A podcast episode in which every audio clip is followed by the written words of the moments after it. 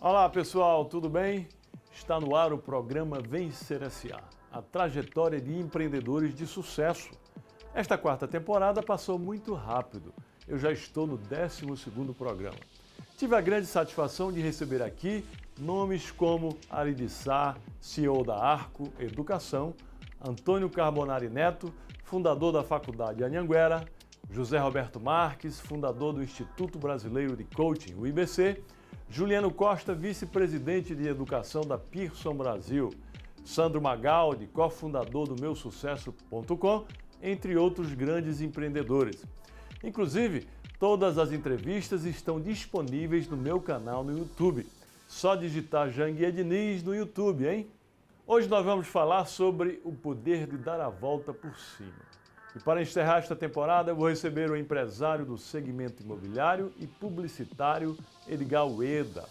Acompanhe a entrevista que ele vai dar dicas de como desenvolver esta habilidade. O Edgar começou a trabalhar aos 9 anos de idade como vendedor de leite e aos 12 como vendedor de coxinhas. Foi aí que descobriu que tinha veia de vendedor empreendedor.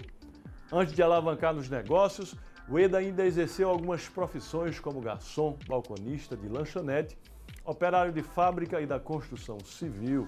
O Eda, que é filho de uma ex-boia fria e empregada doméstica, precisou mesmo ser resiliente. Ele foi à falência por seis vezes e, pasmem, se reergueu de todas elas. Seja bem-vindo, amigo Edgar Ueda.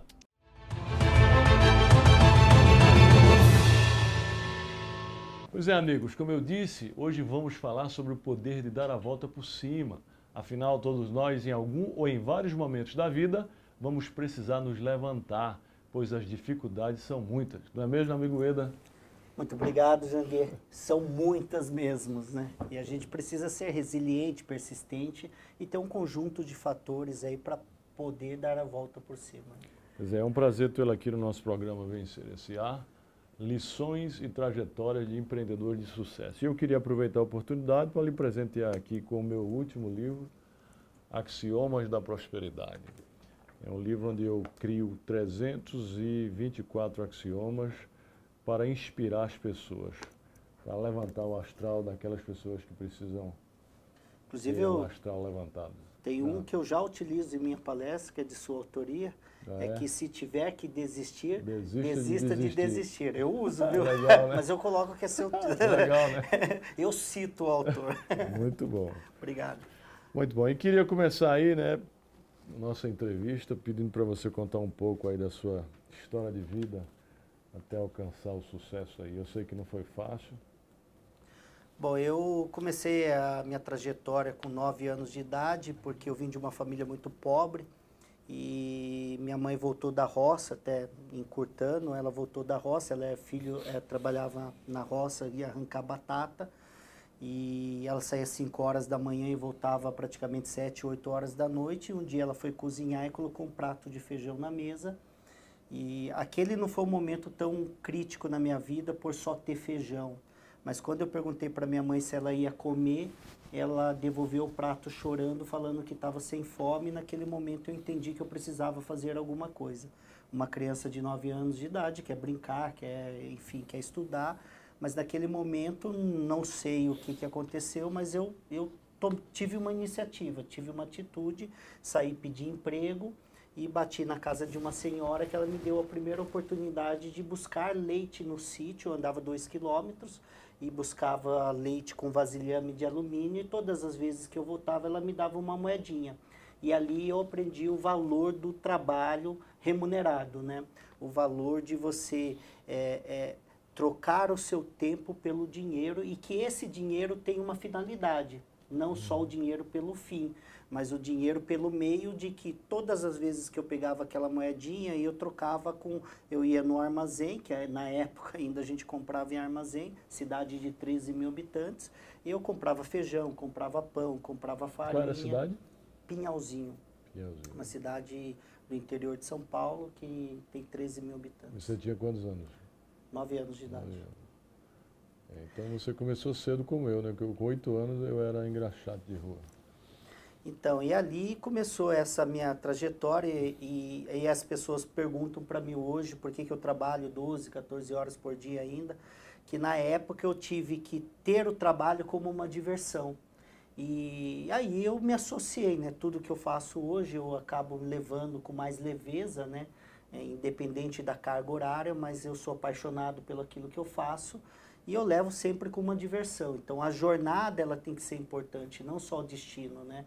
Mas a caminhada tem que ser importante. Então tudo que eu faço hoje, independente da carga horária, independente se é sábado, se é domingo, independente se, enfim, qual é a intensidade que hoje eu continuo imprimindo nos meus negócios, mas eu faço com a leveza de falar, eu estou curtindo, sou apaixonado e por isso que eu consigo manter esse ritmo. Né? Você passou aí uma primeira lição de extrema importância aí. As pessoas acham que o sucesso e a felicidade é o destino, quando na realidade o sucesso e a felicidade é o caminho, né? a jornada, é a trajetória. É. Porque quando você chega ao destino, você já está morrendo, né? Verdade. E aquela teoria, né? É o estado de espírito, né? Você não fica eternamente feliz, como você não fica eternamente triste, você não fica eternamente eufórico. Eu acho que as emoções, elas são eventos, né? E aí quem que condiciona esses eventos somos nós, né? Independente, eu não, não continuando a minha, minha história, eu há quatro anos atrás eu quebrei, estava com uma dívida enorme e eu entendi que eu poderia imprimir a minha melhor versão no meu pior momento. Porque naquele momento eu estava vivendo um momento crítico da, da minha vida. Mas eu não poderia achar que o mundo teria acabado, ou que eu não ia mais empreender, e que no setor imobiliário não era o, o, o a linha de negócios que, que ia me fazer um cara de sucesso, e eu continuei. Né? Uhum. O fato de você recomeçar, continuar, é, ser constante e mesmo em momentos críticos você entender que você está no caminho e que poucos entendem isso, porque normalmente o que, que acontece? Quando o cara quebra no negócio, ele acha que o negócio é ruim e ele sai do, daquele negócio e muda, ele muda, né? Ele vai empreender em outros negócios. Eu não, eu, eu achava, sempre acreditei que eu ia me tornar um cara bem sucedido no setor imobiliário. E que aquela quebra era um evento, era um momento que eu estava passando. E aí eu continuei e construí o que eu construí. Uma outra lição, Eda, que você passou aí já na sua fala, é que você trabalha de 12 a 14 horas por dia. Eu também trabalho 12 a 14 horas por dia. Muita gente me pergunta, Juninho, você já fez tanta coisa, por que você não para de trabalhar? Aí eu respondo, eu estou começando a minha vida empreendedora agora. Agora que eu vou começar a construir coisas, a criar coisas. Agora que eu estou animado para empreender? É, é, pelo feito, né? A gente busca o feito, a realização. É, tinha um momento na minha vida que tudo que eu fazia estava ligado a querer ganhar dinheiro. Esse foi um momento lá atrás, na minha infância, adolescência, queria materializar as coisas, né? Chegou um momento na minha vida que era pela liberdade de falar, às 14 horas desse dia eu vou na academia, sem ter aquele peso do, do de você estar tá perdendo tempo, deixar de fazer alguma coisa. Chegou um determinado momento da minha vida, era pela paixão. A paixão de realizar, a paixão de conquistar, a paixão de, a paixão de fazer algo fora da curva, né? E hoje eu falo que eu estou num momento da minha vida que é pelo legado, é o que, que, o que, que vai ficar do Edgar quando o Edgar sair. Então acho que a gente vive momentos diferentes, né, com aspirações diferentes, né? O que, que a gente quer deixar para a sociedade, para a família, para os filhos, né? Que qual precisa, é o, né? Qual é o legado? Porque o trabalho enaltece o homem, é, engrandece a, a, a, alma né, enriquece o bolso. Né? Desde, é, que seja, desde que seja um trabalho honesto, ético, todo é, trabalho honesto e ético é um trabalho digno. O meu de engraxate sim, era honesto, sim. ético. Sim, o meu de entregador de leite, vendedor de coxinha, você também já Exatamente, passou por várias fases. Mas me conta aí, conta aí para o pessoal como é que foi sua trajetória lá no Japão. Bom, depois né, de, de, entregador de leite, virei vendedor de coxinha, onde eu encontrei a minha veia empreendedora. Foi engraçado essa história que quando eu tinha um amigo e a mãe dele fritava salgadinhos para, para os bares né, da cidade. E um dia eu cheguei para Dona Alice e falei, Dona Alice, é, me dá um trabalho. Ela falou, Edgar, eu não consigo, não tenho como te pagar salário. falei, me dá trabalho, Dona Alice. E toda semana eu ia brincar lá com o Rodrigo, que era o meu amigo, e pedi emprego. Ele falou: Eu não consigo te dar trabalho, mas eu te dou uma oportunidade. Eu vou fritar uma cesta de salgadinhos uma vez. Se você voltar sem nenhum salgadinho, no dia seguinte eu volto e frito mais uma cesta. E eu entendi o poder do, do, do, o que é o empreendedorismo, né? Você correr risco, você assumir compromisso, você entender que você sai para a rua vender, você não sabe se você volta com dinheiro ou não, se você volta bem sucedido ou não naquele dia. Mas eu tinha uma missão, isso aos 12 anos de idade. E aí eu pedi para ela fritar essa cesta, sair e vender porta em porta. Deu mais ou menos sete horas da noite, eu acho que eu ainda tinha uns 10 salgadinhos para vender. Foi, foi um pouquinho, oito e pouco da noite, eu voltei sem nenhum salgadinho. No dia seguinte ela fez e trabalhei por dois anos e meio vendendo salgadinho, sem voltar com um salgadinho na cesta. E eu entendi que eu era, eu era vendedor e que eu poderia é, aperfeiçoar essa arte de vender. E aí eu fui me aperfeiçoando ao longo do tempo. Aos 17 anos eu virei empreendedor pela primeira vez, é, ganhando dinheiro como garçom, eu trabalhava dos meus 14 anos e meio até meus 17 como garçom. E aí fui guardando um dinheirinho, aos 17 empreendi. Aos 18 eu quebrei pela primeira vez. Aos 19 voltei a empreender, que foi a primeira vez numa lanchonete, a segunda vez numa sorveteria. E eu percebi que a, a minha vontade de vencer estava muito grande pela, pela minha condição naquele momento. O meu empreendimento era pequeno, que era uma sorveteria, a cidade era pequena, e eu decidi sair do Brasil e ir para o Japão, porque eu sou filho de descendentes. E o meu irmão já tinha saído do Brasil fazia pouco mais de seis meses. E ele falou: Olha, vem para o Japão, que não é tão ruim assim. Eu não tinha dinheiro para passaporte, olha que engraçado. E, eu, e é um, para mim é uma, um grande aprendizado que eu levo até nas minhas palestras hoje, que eu falo que quem quer de fato fazer alguma coisa encontra o caminho. Eu saí vendendo tudo que eu tinha, né, para conseguir tirar passaporte e depois eu comprei minha passagem financiada eu levei seis meses para pagar a minha passagem financiada, isso com 19 anos de idade, mas eu fui para o Japão, aí trabalhei na Toyota, trabalhei na Suzuki, trabalhei na Hitachi. Depois lá eu virei executivo de uma grande empresa, eu virei diretor de marketing de uma rede de supermercado. Depois lá eu virei empreendedor e aí tem uma longa história. Como é trabalhar no Japão sem falar a língua? Então, eu fui sem falar, na, na verdade, eu estava estudando em casa, né, achando que eu sabia falar já o japonês. Quando eu cheguei no Japão, entendi que eu não sabia falar nada. Né? Mas eu aprendi no dia a dia, né? Eu sempre fui muito autodidata. Tanto é que quando eu virei diretor de marketing dessa rede de supermercado, eu não tinha formação acadêmica de publicitário. Mas eu, eu vi a oportunidade e comecei a estudar muito sobre marketing. Então, comecei a comprar livros, estudar na internet, fazer os cursos que tinha disponível na época e virei um grande publicitário na época, né? Pra, quando eu entrei, a rede tinha sete supermercados, um restaurante e 33 mil clientes mês. Depois de dois anos e meio, eu deixei com 13 supermercados, sete restaurantes e 88 mil clientes mês. Eu aumentei mais de 300%, mais de 300% né? o número de, de clientes. Muito legal. Ô, ô Eda, você publicou um livro que ficou na lista dos mais vendidos durante muito tempo, né? Que é Você Sabe o que é Kintsugi, né? O Poder de Dar a Volta por Cima. É um livro que eu já li, extraordinário. Conta um pouco aí sobre... Bom, esse livro... Primeiro na... título dele, né? Kintsugi. O que K consiste Kintsugi, Kintsugi e, e... Bacana. O que eles O que, que eu fiz? Eu morei nove anos e meio no Japão e lá eu aprendi várias filosofias, né?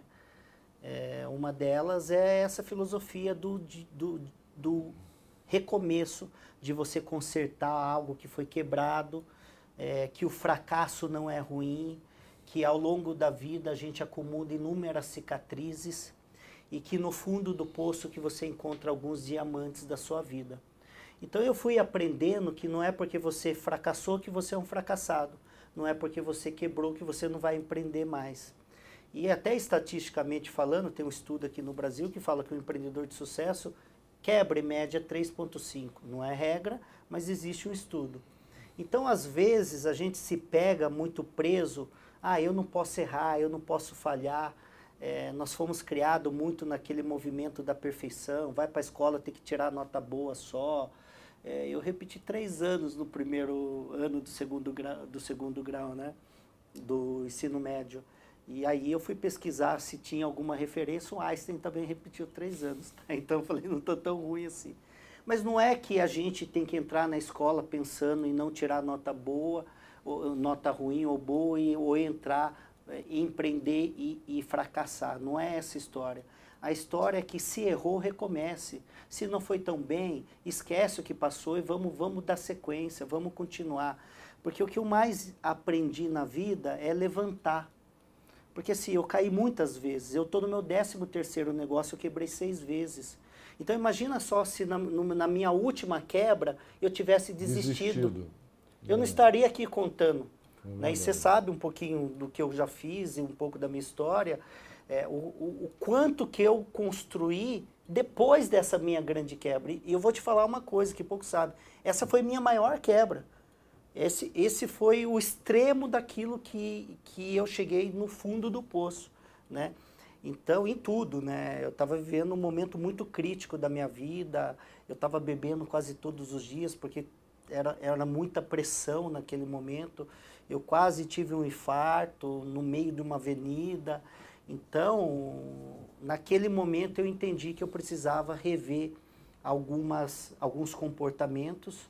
Eu me senti, todas as vezes que eu quebrava, Janguei, e poucos entendem isso, que é a, a teoria do feedback é, se estava dando errado, o, o mercado estava me dando feedback, os meus clientes estavam me dando feedback e me faltava alguma competência.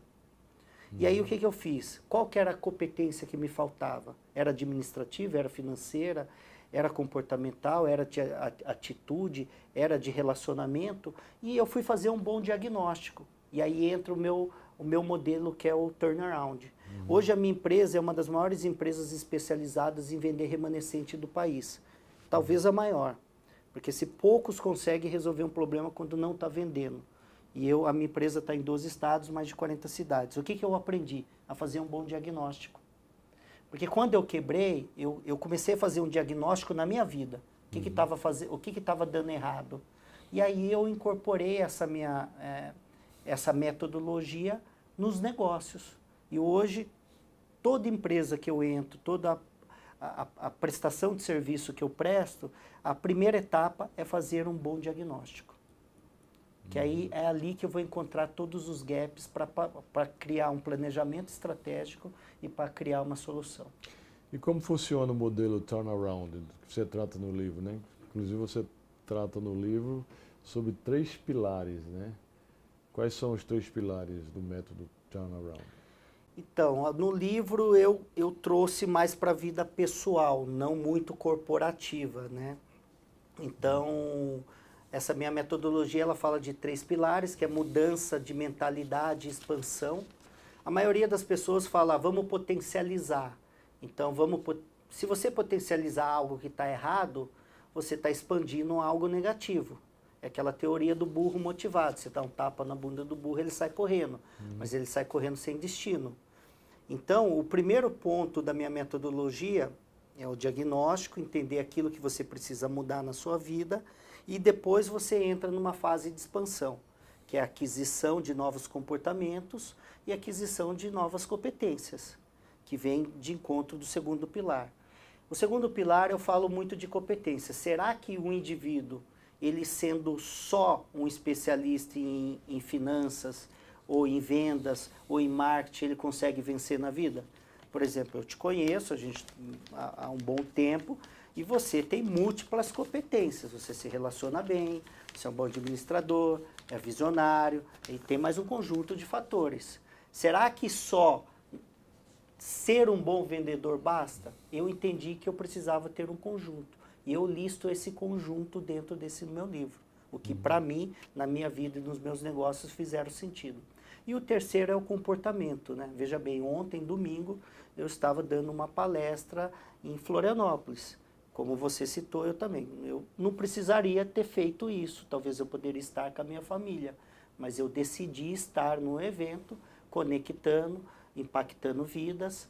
E o meu comportamento é esse. É eu estou dormindo em média hoje 4, 5 horas por dia, também por opção, não é por necessidade, mas eu me sinto bem, quando eu tenho que acordar às 5 horas da manhã e de repente ir para academia. Essa semana passada inteira, todos os dias eu fui para academia, era 10 e meia, 11 horas. Agora, minha pergunta, nós, nós conseguimos ter, é, administrar a nossa vida pessoal com a dos negócios? A gente consegue ir para academia e consegue, por exemplo, dar atenção é, para nossa família? Conseguimos, mas a gente vai ter que sacrificar alguma coisa. Eu decidi sacrificar meu tempo nesse momento. Exatamente. É, você acha que o nosso país, o Brasil, é um bom lugar para empreender? Eu voltei para o Brasil em 2010. Eu tinha alguns amigos diplomatas lá no Japão e um deles era um cônsul interino canadense que estava no Japão. E ele falou para mim, falou assim, Edgar, você está vendo o Brasil de hoje? Isso em 2010.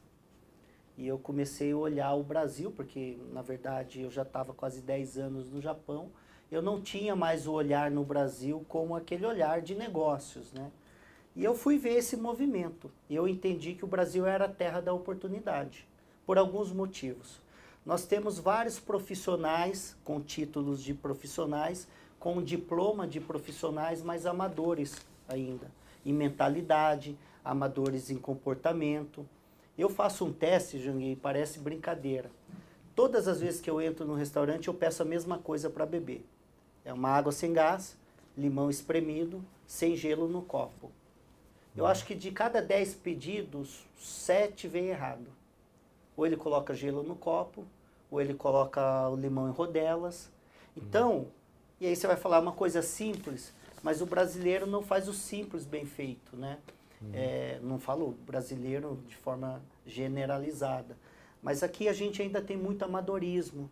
A gente, é, o, o, fato de achar que fez uma faculdade, o fato de achar que já é empreendedor, o fato de achar que já tem algum conhecimento técnico, é, se torna a única coisa que ele precisa fazer na sua vida.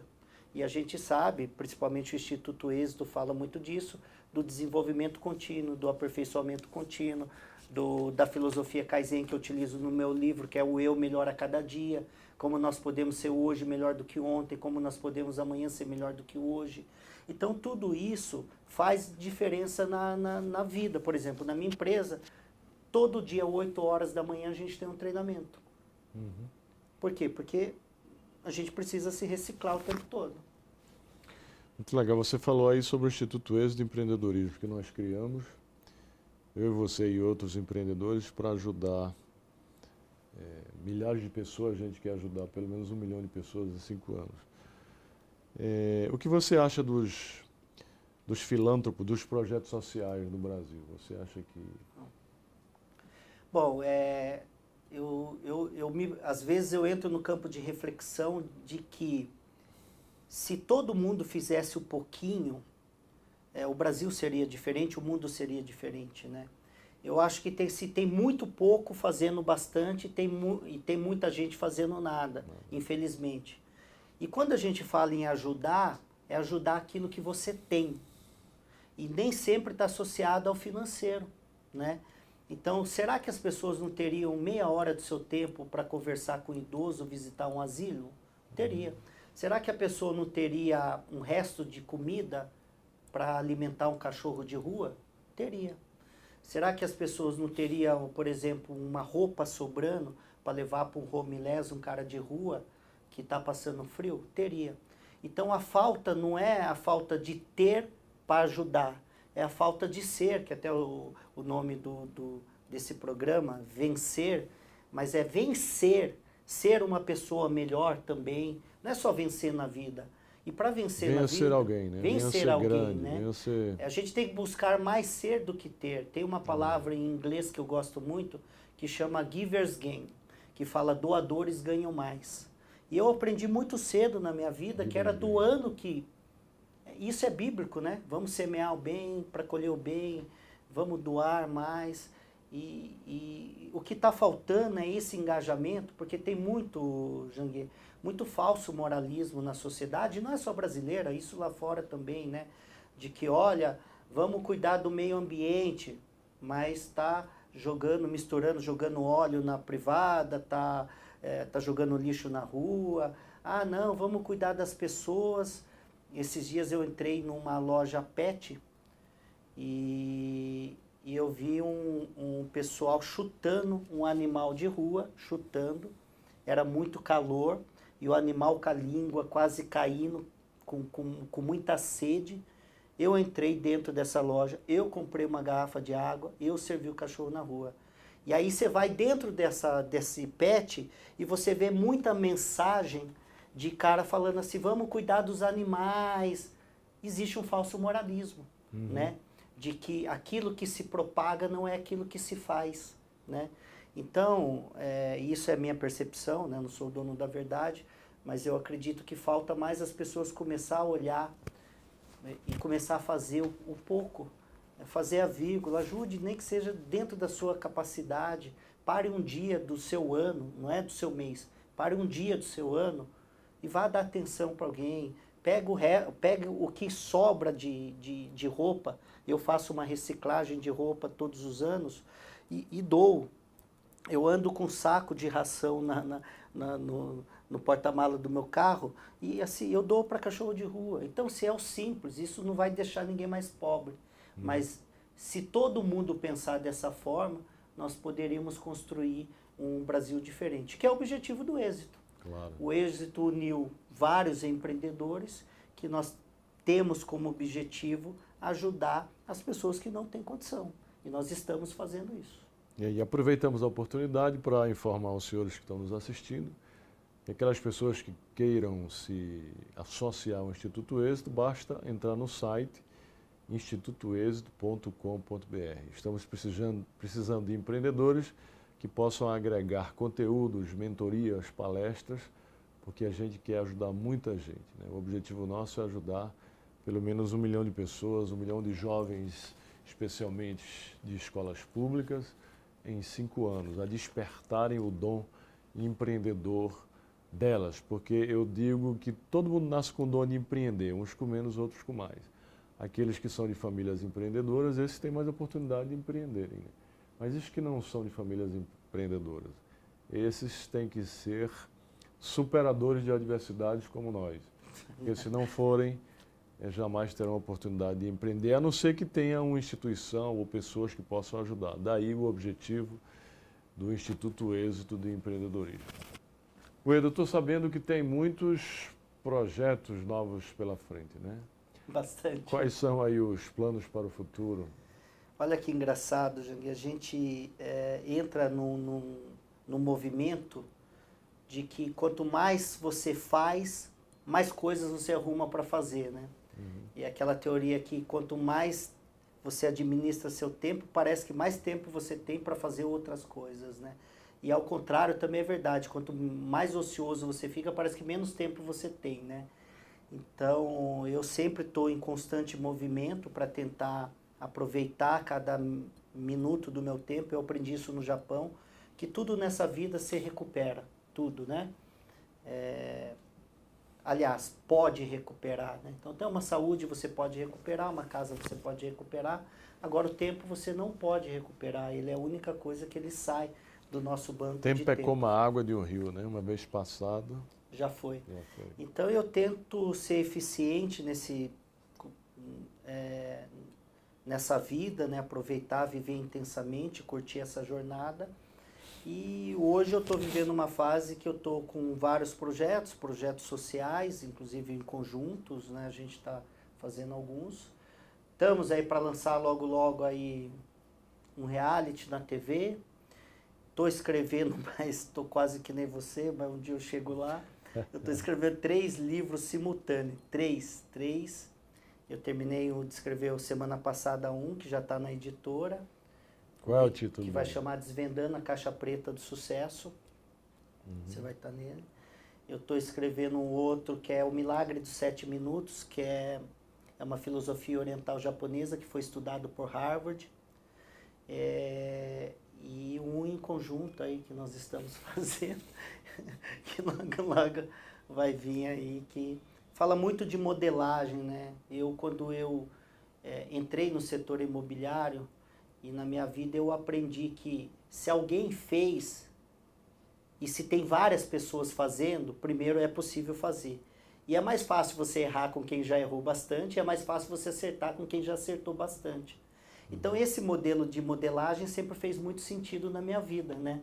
Eu sempre gostei de estudar os grandes gênios, por exemplo, Rockefeller, JP Morgan, Dale Carnegie. É, então sempre estudei essas grandes mentes, né? E nós estamos criando um livro juntos, né? Que agora é nessa, nesse novo modelo, nessa nova, é, nesse novo milênio, quem são os geniais do Brasil que estão fazendo história, que, que estão impactando vidas, para que a gente é, coloque isso no livro e que sirva de inspiração e modelo para outras pessoas também. Muito bem. Pois é, amigos, estamos chegando ao final do nosso programa de hoje, o último programa da quarta temporada do Vencer S.A. Eu vou fazer aqui a última pergunta para o nosso amigo Eda que é, quero que ele deixe aí quais as dicas, né, as sugestões e os conselhos para aquelas pessoas que estão começando e querem empreender e alcançar o sucesso e a prosperidade. Bom, eu sempre falo de, primeiro, resiliência, que é a arte de superar obstáculos, dor. É, segundo, é persistência, não basta bater na porta, tem que bater até abrir as pessoas desistem muito, muito rápido, muito facilmente dos seus sonhos e objetivos, né? O, o terceiro é constância.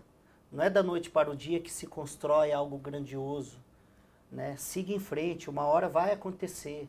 E cada um tem a sua hora, né? Eu falo, eu brinco que eu levei 22 anos para ser bem-sucedido da noite para o dia. Eu comecei a empreender com 17 anos de idade, há um pouco mais, há pouco dois anos atrás que eu me senti um cara é, realizado financeiramente, né? Então, a, esses três, esses três pilares fazem com que é, a gente tenha um, um, um, repertório, tenha uma trajetória diferente, né? Resiliência, persistência e constância. Esses três itens podem determinar muitas coisas. Muito bem, então estamos chegando ao final e vamos ver agora as lições que o Eda nos passou aqui durante a entrevista. Primeira lição né, que o amigo Eda nos passou, se apaixone pela jornada e não pela chegada. Né? Nós comentamos aqui que a felicidade está no caminho e não na chegada, não no destino. Né? As pessoas desprezam os momentos felizes da vida esperando uma grande felicidade que nunca chega. Né? Então a felicidade e o sucesso está na trajetória, no caminho até você chegar lá. Até porque quando chegar já está próximo de morrer. Trabalhe muito, né? Uma grande lição. Trabalhe 12 horas por dia, 14 horas por dia. Quem trabalha, Deus ajuda, né? Quem acorda cedo, Deus ajuda. Imprima a sua melhor versão no pior momento. Porque assim, quando você está naquela situação crítica, desafiadora, é que você descobre que você pode ah, mais. Assim, seja bom, procure procure ser o seu melhor no seu, seu pior. melhor nas situações difíceis. O bom no bom é muito é muito fácil. fácil. Eu quero é, ver é, o bom no ruim é, e o bom no é, péssimo. É, isso aí que você é, quer Você dizer. ser um CEO em tempos de paz é, fácil. Quero ser CEO em tempos de guerra. É outra coisa. Muita gente tem pensamentos positivos, é muito otimista quando tudo está maravilhosamente bem. Você tem que utilizar positividade e otimismo é quando tudo está desmoronando ao seu redor. Exatamente. Aí você tem que mostrar que é positivo, tem pensamentos positivos e otimista. Né? É ali que você mostra é, quem você quem é. Você né? é, exatamente. É bom no bom é muito bom. Quero ver bom no ruim ou bom no péssimo. É isso aí. É, trabalhe Esse mais do que um necessário, né? Aqui. Dá um axioma, exatamente. Construa um legado, né? Você tem que ter propósitos de vidas para deixar um legado na Terra, né?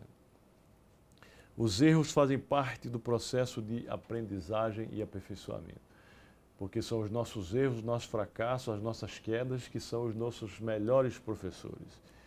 Se errou, recomece. Até Deus recomeçou, quanto mais nós que somos pobres mortais. Deus recomeçou com Noé, né? Todo mundo sabe que Deus recomeçou com Noé através da arca de Noé. Se Deus, que é o maior empreendedor do mundo, recomeçou com Noé, imagine nós que somos apenas mortais. Então, se errar, recomece porque o fim do recomeço pode ser muito mais interessante que o fim do começo, que foi um fracasso. Verdade.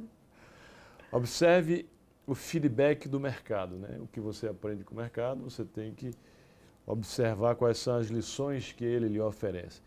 Entende o que você precisa mudar, o que é que você precisa fazer para transformar a sua vida. Se tem que mudar, mude e comece imediatamente a verdadeira transformação da sua vida. Procure ser hoje melhor do que, do que ontem, né? E amanhã melhor do que hoje, depois da manhã melhor do que amanhã. É a filosofia japonesa Kaizen. Isso é uma filosofia que deve ser utilizada por todos. Busque mais ser do que ter. Ou seja, a essência é muito mais importante do que a materialidade. Seja, não apenas fique lutando para ter, mas para ser. Administre bem o seu tempo, porque o tempo, uma vez é, passado, não volta mais. Né? É o bem mais precioso que nós temos, Sim. é o tempo. Inclusive aquelas pessoas que matam o tempo não são assassinas, elas são suicidas, porque estão matando o bem mais precioso que tem. Você ficou bom, hein? Saiu agora? Anime. Seja resiliente, persistente e constante. Não desista facilmente dos seus sonhos. Se tiver que desistir, desista de ser fraco, né? Isso eu uso muito. Se tiver que desistir, desista de desistir. Porque quando você desiste de algo na sua vida, você desiste de tudo que vem depois. E por fim, tenha constância nos seus projetos, propósitos, sonhos, ideais e utopias. Tenha constância, compromisso, disciplina, determinação que você vai chegar lá. Muito legal as lições passadas pelo amigo Ueda. Muito obrigado, Ueda. Obrigado, Janir. De mais uma, hein? E mais sucesso aí para todos. Beijo no coração. E aí, amigo, se você chegou até aqui e curtiu o programa de hoje, deixe aqui nos comentários a hashtag Dar a Volta por Cima e conta qual foi a sua maior guinada na vida. Eu também quero aproveitar para falar com você sobre o meu programa Acelerador de Pessoas e Startups, que seleciona startups ou ideias de negócios para fornecer fomento e mentoria. Você pode escrever a sua startup ou seu projeto pelo meu site. As melhores ideias irão receber incentivo. Lembrando a vocês que o programa Vencer SA é um oferecimento das faculdades e universidades Uninasal, Uninabuco, Unama e Univetas UNG, quero deixar esse recado final. Amanhã, um dia depois da publicação deste vídeo, entra no meu Instagram que eu vou postar um trecho do programa. Os cinco melhores comentários postados lá na conta sobre o tema, que é o poder de dar a volta por cima, vão ganhar um exemplar do meu livro Axiomas da Prosperidade. Então fica ligado, hein? Entra lá e participa. E se você quer muito mais conteúdo sobre empreendedorismo, carreira e negócios, acesse o meu canal no YouTube e se inscreva lá. Todas as edições das quatro primeiras temporadas do programa estão disponíveis, além de vários outros conteúdos que vão ajudar você no seu desenvolvimento pessoal e profissional. Até o nosso próximo encontro e muito obrigado pela audiência. Grande abraço.